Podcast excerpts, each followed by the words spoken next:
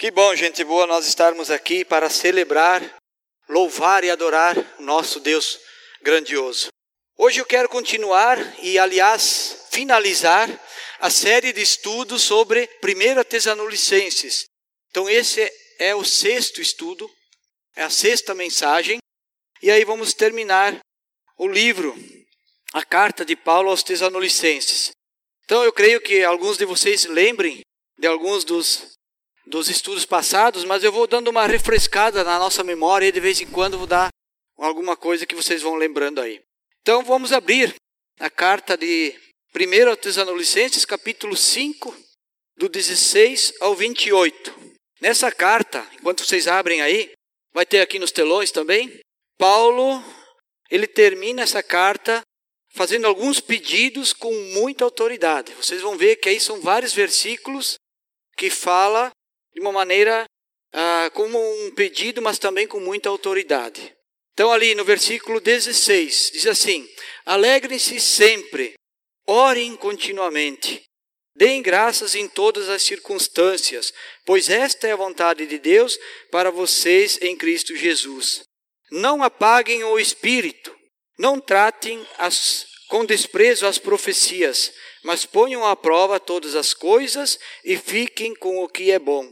Afastem-se de toda forma de mal, que o próprio Deus da paz os santifique inteiramente, que todo o espírito, alma, corpo de vocês seja conservado irrepreensível na vinda do nosso Senhor Jesus Cristo.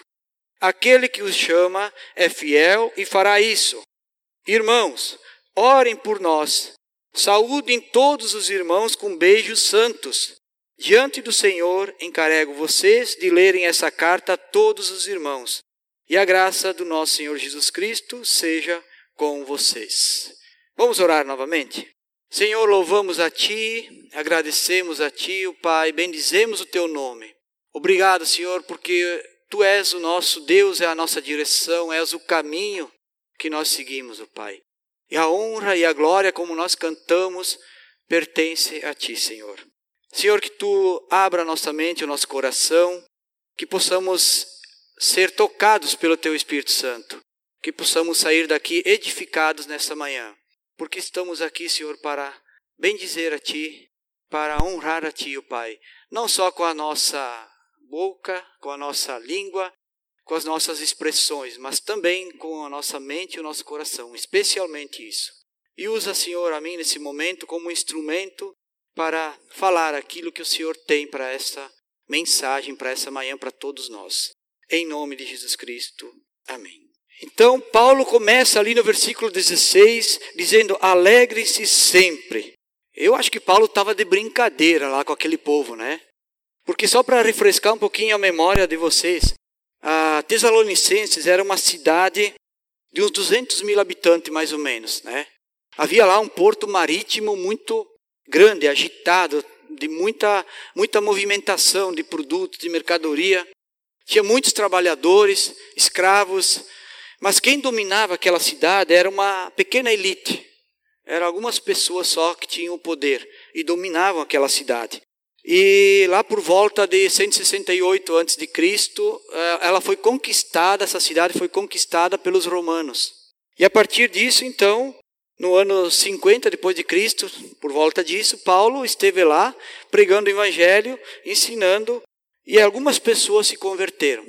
Esses novos cristãos, então, eles estavam vivendo, de certa forma, uma opressão política pelas leis romanas, uma opressão por causa dessa elite que dominava toda aquela cidade, dominava aquele povo, mas principalmente porque eles cultuavam, eles eram um povo pagão e cultuavam muito os deuses gregos e romanos daquela época, né? Nem vou falar os nomes que não vêm ao caso dos deuses que eles cultuavam. Então esse povo ele estava sendo dominado de certa forma por todas essas coisas e Paulo escreve para encerrar a carta dizendo assim: alegre-se sempre. Como diria, né? Uh, Paulo estava de brincadeira, né? Mas Paulo está dizendo para nós também: alegrem-se sempre. Será que Paulo está de brincadeira com nós também? Vamos tentar interpretar mais profundamente por que, que Paulo escreveu isso. Alegre-se sempre, né? Vai depender da onde você Da onde, para onde eu estou olhando? Para onde nós estivermos olhando? Se eu olhar para mim mesmo, se você olhar para si mesmo, com certeza eu não sou bom o suficiente. Você não é bom o suficiente.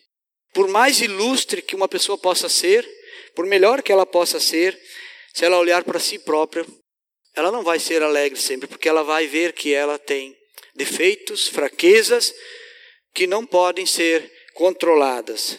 Também se eu estiver olhando para esse mundo, também eu não vou ser alegre. Sempre. Não tem como, né? Com tanta injustiça, com tanta coisa que acontece ao nosso redor, como é que eu vou estar sempre alegre olhando para esse mundo? Se eu olhar para as pessoas, então, menos ainda, né? Porque as pessoas, elas não são perfeitas e com certeza elas vão nos decepcionar. É, isso é o, é o padrão dos nossos dias, é o padrão da nossa geração, que a gente não pode confiar nas pessoas. Né? A Bíblia mesmo diz: Maldito o homem que confia no próprio homem. Né? Então é difícil a gente ficar alegre se a gente focar nas pessoas. Né? Porém, o que tira de fato a minha alegria, a nossa alegria? O que tira essa alegria? Eu vou dar algumas ideias aqui: o medo, a ansiedade, as preocupações, a falta de amor, o medo de ser rejeitado pelos outros, de não ser aceito pelos outros. Isso tira a minha alegria. Aqui, quando fala a questão de eu não ser amado, isso é um problema do ser humano que tudo envolve o amor. Tudo gira em torno do amor. E eu sei que aqui a maioria já foi adolescente, né? Alguns ainda são, né? Mas a maioria já foi adolescente, já se apaixonou, já foi jovem, e eu quero que você pense lá, busque lá na sua memória, lá no íntimo, naquele momento que você amava alguém profundamente, que você estava apaixonado, não foi os momentos mais alegres da sua vida? Não foi aqueles momentos que você flutuava, né? Tipo um passarinho voando, assim, de tanta felicidade. Então, esse amor que está em falta nesses dias. Esse amor que a gente não consegue mais, que as pessoas não conseguem cumprir aquele mandamento que Deus, Jesus, deixou para nós, dizendo: ame o seu próximo como a ti mesmo. Eu sou um pouco sonhador, eu falei para minha esposa no final de semana, vamos nos apaixonar de novo. Ela quase teve um ataque, né? Mas, mas a gente pode tentar, né? Então isso tira a nossa alegria. Quando não temos esse amor verdadeiro, quando nos decepcionamos com as pessoas, especialmente. E Paulo insiste nisso, no Filipenses, abre ali, Filipenses, vai estar na tela, eu vou ter vários versículos, se você não acompanhar ali, você acompanha aqui na tela. Filipenses 4, do 4 a 7. Paulo diz assim: alegre-se sempre no Senhor. Olha, aqui ele já colocou uma, uma palavrinha a mais, onde é que é para se alegrar sempre? Né? Não é no mundo, não é nas pessoas, não é em mim mesmo, mas é no Senhor. Alegre-se sempre no Senhor. Novamente direi: alegre-se. Seja a amabilidade de vocês conhecida por todos. Perto está o Senhor. Não andem ansiosos por coisa alguma, mas em tudo, pela oração e súplica e com ação de graça, apresente os seus pedidos a Deus. E a paz de Deus, que excede todo entendimento, guardará os seus corações e a sua mente em Cristo Jesus. Nós precisamos guardar a nossa mente e o nosso coração. E é nisso que Paulo insiste, para que a gente seja alegre sempre. Nós precisamos guardar a nossa mente e o coração. Guardar do quê? Guardar das coisas ruins. Guardar das coisas que nos desanimam, nos chateiam. Às vezes eu encho tanto a minha mente e o meu coração com coisas desse mundo, né? Coisas que não, não acrescentam e só me deixam chateados, deprimido, para baixo.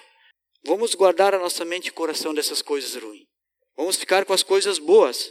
E aí, voltando para Tessalonicenses, no versículo 17, Paulo diz: orem continuamente, orem em todas as ocasiões, orem continuamente. Quer dizer, eu vou ficar sempre em oração? É lógico que não vai ser possível. Mas ele diz assim: orem em todas as ocasiões, ah, como se Deus fosse o meu celular. Ah, que coisa chata fazer uma comparação de Deus com o aparelho de celular, né? Mas deixa eu perguntar para você. Antes de você sair de casa, você não olha a previsão de tempo no celular? Você não dá uma olhadinha nas notícias? Você não dá uma olhada no que os amigos te mandaram no WhatsApp, nas mensagens? Ou seja, hoje o celular ele é um membro do nosso corpo. É necessário. Já tem gente que não vive sem celular. Se tirar o celular é a mesma coisa que tirar um, um órgão do corpo. Né? Então, se a gente pegar esse hábito de ir para Cristo sempre, em todas as ocasiões, como a gente faz com o celular, nós vamos estar bem mais próximo de Cristo. Não é uma comparação de menosprezo a Deus, pelo contrário, é uma realidade dos nossos dias.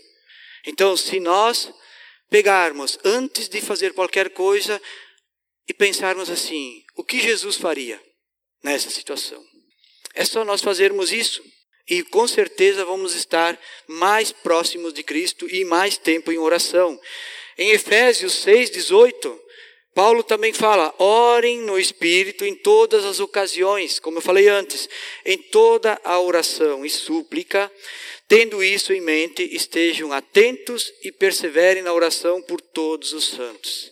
Aqui Paulo também acrescenta que nós devemos orar por todos os santos, orar por todos da família, por todos os irmãos. Não é só orar para mim, porque senão eu vou ser egoísta. Ah, Senhor, eu preciso disso, disso, disso, disso e daquilo. E o meu irmão está passando dificuldade numa situação pior do que eu, e no entanto eu não oro por ele. Então Paulo diz: orem por todos os santos. E aí voltamos então para o versículo 18 do, de Tessalonicenses, que Paulo diz assim: deem graças em todas as circunstâncias, pois esta é a vontade de Deus para vocês em Cristo Jesus. Eu pesquisei sobre essa questão e a minha pesquisa ficou muito clara que quem é ingrato, quem não dá graça por todas as coisas, são os incrédulos. São as pessoas que não têm a Deus. Isso é uma característica dos incrédulos, não dos nossos cristãos. Nós sempre damos graça. Será? Nós sempre deem graça em todas as circunstâncias. Será que nós damos graças? Será? Ou de vez em quando a gente reclama também? Não somos gratos. Somos abençoados, mas não reconhecemos essas bênçãos. Então não podemos ter essa característica de incrédulo. Os incrédulos, eles não conhecem a graça de Deus, mesmo que eles sejam agraciados, mesmo que eles tenham da graça comum, mas eles não entendem e não conhecem a graça de Deus. Por isso eles não são gratos. Mas nós devemos ser gratos em todas as circunstâncias. Em Romanos capítulo 1, versículo 21. Paulo diz assim: Porque tendo conhecido a Deus, não o glorificaram como Deus, nem lhes renderam graças, mas aos seus pensamentos tornaram-se fúteis, e o seu coração insensato obscureceu-se. Ou seja, os ingratos, tendo conhecido a Deus, não o reconheceram e não deram graças. E a mente deles tornou-se, eles se tornaram fúteis e o coração insensato. Então nós, como cristãos, pessoas que buscam a verdade, pessoas que seguem a Cristo, nós devemos seguir esse exemplo que Paulo dá. Deem graças em todas as circunstâncias. Filipenses 4, 12 e 13. Ali diz assim: Sei o que é passar necessidade e sei o que é ter fartura. Aprendi o segredo de viver contente em toda e qualquer situação. Deixa eu fazer um, uma paradinha aqui. Olha o que Paulo está dizendo aqui. Eu sei o que é passar necessidade, eu sei o que é ter fartura, eu aprendi a viver contente em qualquer situação. Muitas vezes a gente só é grato quando as coisas estão bem, quando está tudo certo, né? quando sou abençoado. E aí ele continua: seja bem alimentado, seja com fome, tendo muito ou tendo ou passando necessidade. E conclui com o versículo 13: tudo posso naquele que me fortalece. Esse versículo é usado na geladeira, né? Tem muita gente que bota lá ah, pendurado na geladeira, né? Com um imãzinho lá. Tudo posso naquele que me fortalece. E até mal compreendido esse versículo. Aqui Paulo está dizendo antes: olha, eu passei por necessidade, por dificuldade, passei fome, passei frio. Se a gente lê todo o contexto, fui uh, chicoteado, fui preso, fui apedrejado e tantas coisas, mas tudo posso naquele que me fortalece. Então é isso que nós devemos entender, ser grato, porque passamos por circunstâncias difíceis, mas permanecemos fortes em Cristo. Não é assim? Permanecermos fortes no Senhor, por isso podemos suportar e mesmo assim dar graças. Versículo 19 de Tessalonicenses, então, voltando lá, não apaguem o espírito. Em Efésios 4, 30 diz: Não entristeçam o espírito, mas não apaguem o espírito. O que que apaga o Espírito Santo? O que que apaga? É o pecado. A única coisa que apaga o Espírito Santo que está em mim, está em você, é o pecado. Só o pecado e a desobediência apaga o Espírito Santo. O não ouvir o Espírito Santo, o não dar crédito ao Espírito Santo, a falta de arrependimento, tudo isso são frutos do pecado. Tudo isso. Isso apaga o espírito, entristece o espírito, porque nós rejeitamos o Espírito Santo. Então Paulo diz aqui: não apaguem o espírito. É, é mais ou menos como você, de novo, usando o exemplo do celular, você pega na sua agenda de pessoas e uma pessoa que não te, não te faz bem, ou que você não precisa mais, você apaga. Né? Apaga o contato, apaga aquela pessoa, para você não existe mais. O nosso pecado faz isso com o Espírito Santo. Então, muito cuidado para não apagar o Espírito. Até porque em Gálatas 5,16, Paulo diz: Por isso digo, vivam pelo Espírito e de modo nenhum satisfarão os desejos da carne.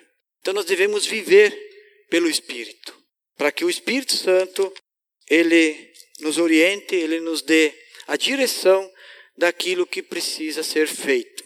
E aí Paulo continua no versículo 20, lá em Tesalonicenses, falando assim: "Não tratem com desprezo as profecias. Não tratem com desprezo as profecias. As profecias sempre foi a palavra de Deus. Sempre foi. Os profetas que falavam no passado, eles falavam da parte de Deus.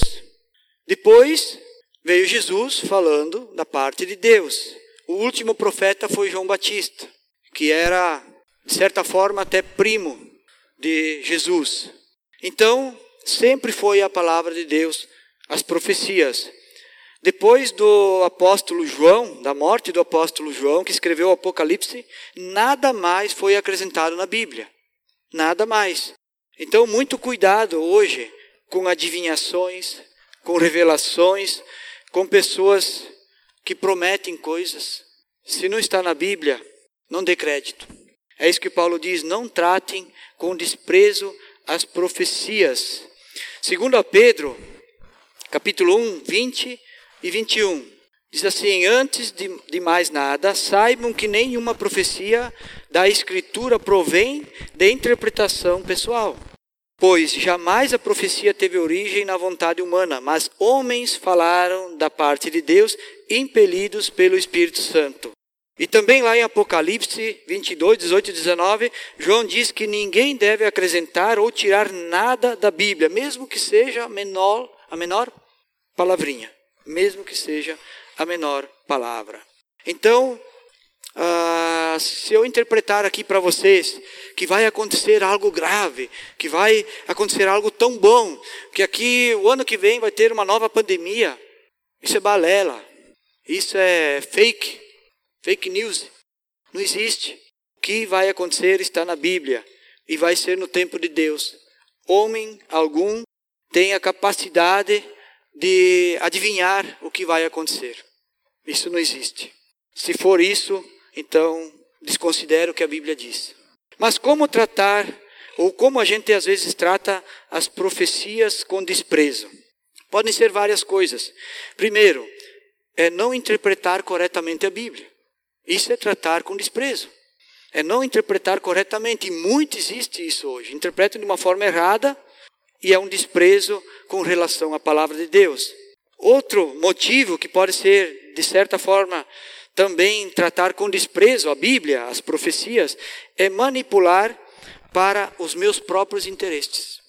Isso também é desprezar a palavra de Deus. Outro problema ainda é usar para obter vantagens. É usar da palavra de Deus para mim obter vantagens. Isso também é desprezar as profecias, a palavra de Deus. E o quarto a quarta maneira de eu interpretar errado e desprezar as profecias é torcer a verdade e enganar as pessoas.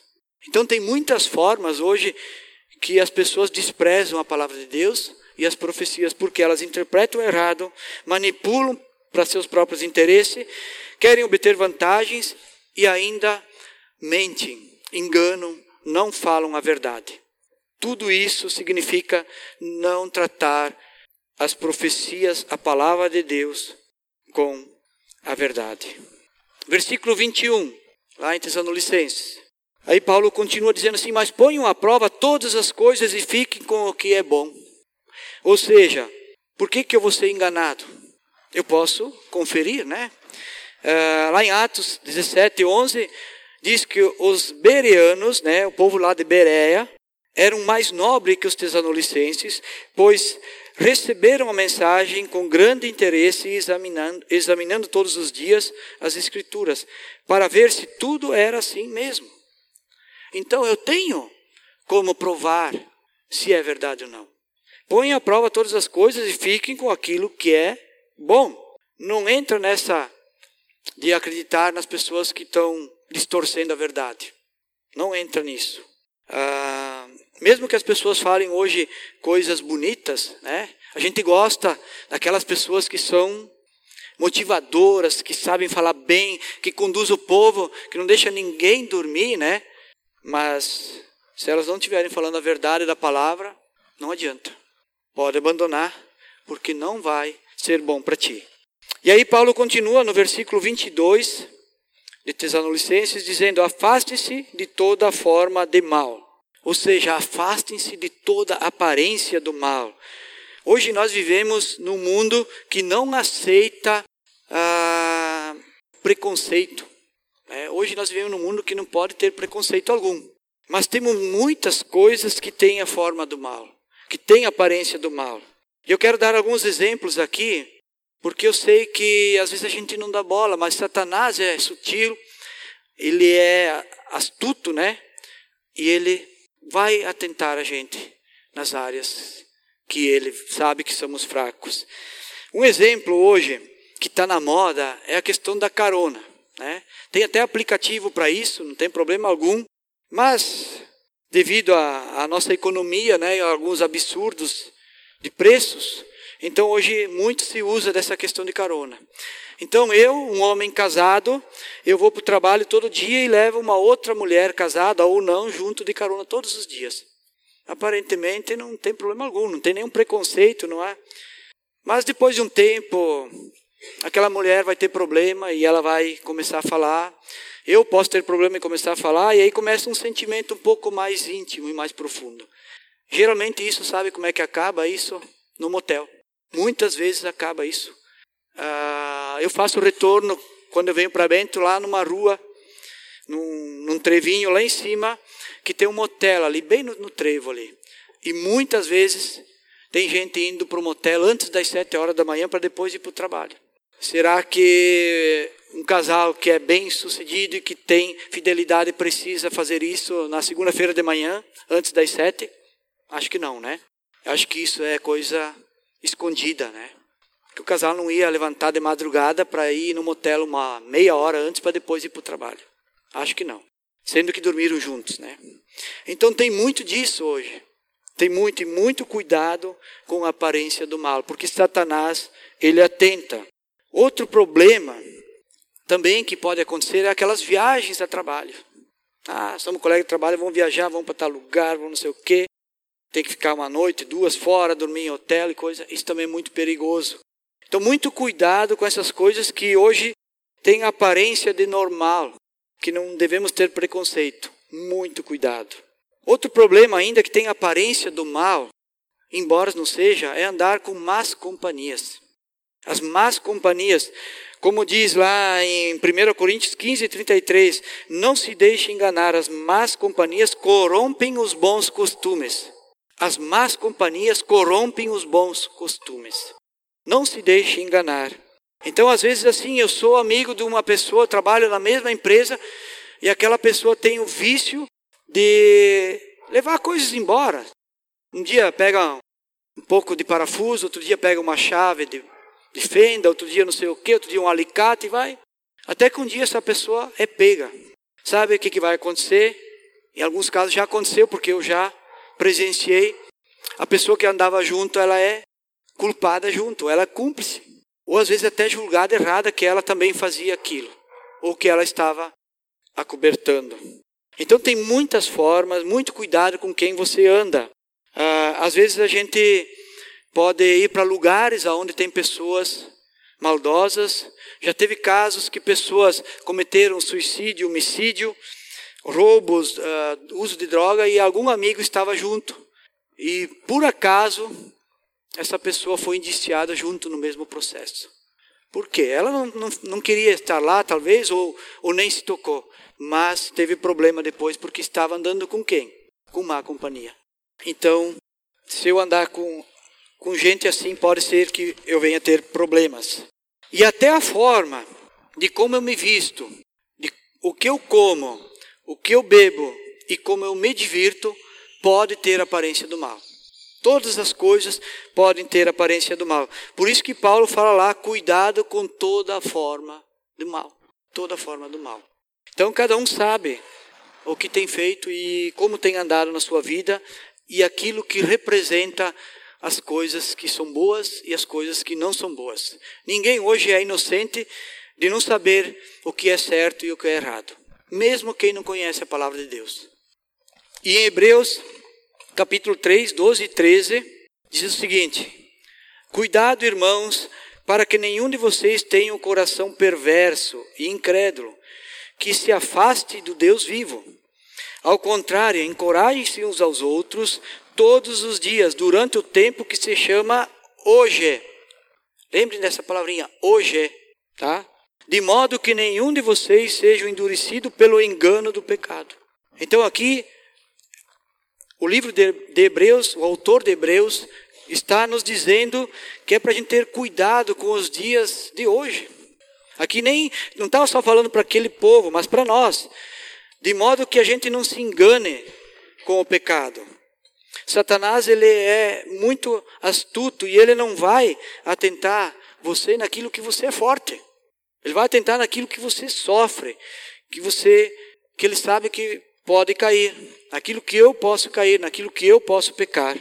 E o versículo 23 de Tessalonicenses, Paulo diz assim: Que o próprio Deus da paz os santifique inteiramente, que todo o espírito, alma, corpo de vocês seja conservado irrepreensível na vinda do nosso Senhor Jesus Cristo. E o 24 diz: Aquele que os chama é fiel e fará isso. Ali, Paulo está dizendo que os santifique, é, uma vida de santidade, para que a gente se conserve irrepreensível. O que, que é ser irrepreensível? É uma vida que ninguém possa chegar para mim e fazer uma acusação e dizer: Ó, oh, você é um pecador, você estava lá em tal lugar, eu te vi lá, você fazendo tal coisa. Isso é ser irrepreensível. Mesmo que eu peque, mesmo que eu erre, eu devo confessar os meus pecados a Deus e às pessoas. Aí eu serei uma pessoa que não pode ser repreendida. Mas se eu estiver em pecado, eu posso ser repreendido por qualquer irmão. Não importa se é um recém-convertido ou uma pessoa mais velha na fé. Então, para nós concluirmos, a pergunta que eu tenho para nós, para mim e para vocês, é possível estar sempre alegre? Será que é possível? Sim, é possível e vai depender de para onde você estiver olhando. Se for para si próprio, para o mundo, para as pessoas ou para Cristo. Para onde você está olhando? Entregando para Jesus as preocupações e a ansiedade. É possível, se eu entregar para Jesus as preocupações e as ansiedades, como Paulo disse lá, mesmo passando por dificuldades, sei viver contente em toda, em qualquer circunstância. Terceiro, afastando-se afastando de toda forma do mal. Se eu me afastar de toda forma do mal, é possível eu viver alegre. Porque não vai ter mal, não vai ter maldade, não vai ter coisa errada para mim ser repreendido. E quarto, buscando uma vida de santidade em oração, estudo da palavra, das profecias, como nós estudamos aqui, e bom testemunho. Então, se eu quiser viver alegre, eu preciso seguir esses ensinamentos de Paulo. Em Mateus 6, 22, eu gostaria que todos abrissem Mateus 6, 22. Mateus 6, 22, Jesus disse assim: Os olhos são a candeia do corpo. Se os olhos forem bons, todo o seu corpo será cheio de luz. Então, para onde você está olhando? Para onde eu estou olhando? Se os meus olhos forem bons, vai saber olhar as coisas boas. E as coisas boas são de Deus, são de Cristo. Vamos orar? Senhor Jesus, eu quero te louvar, o Pai te agradecer, o Pai por essa manhã, por essa palavra, o Pai tão específica que Paulo deixou para nós, no assunto, Senhor, de sermos santos, de viver em santidade, de buscar a tua presença em oração. Como Paulo disse, orem continuamente, orem em todas as ocasiões. Pelo fato de vivermos sem pecado, Deus, não apagando o Espírito, não entristecendo o Espírito Santo. Então, Senhor, que o Senhor nos revele todos os momentos da nossa vida qual é a tua vontade, que possamos ter os olhos fixos na presença, na imagem de Cristo, para que Ele seja o nosso guia, o nosso líder, nosso Deus, aquele que nos dá direção em todos os momentos. Pai, revela a tua vontade e que cada um aqui possa entregar todas as suas preocupações, toda a sua ansiedade, toda a sua falta de reconhecimento, de amor, de medo, qualquer situação, Deus, que possa estar tirando a alegria, que cada um possa entregar-se plenamente ao Senhor, em adoração, em louvor a Ti. Eu peço por isso, Pai, edifica esse corpo, edifica essa igreja para a tua honra e glória, Pai. Em nome de Jesus Cristo.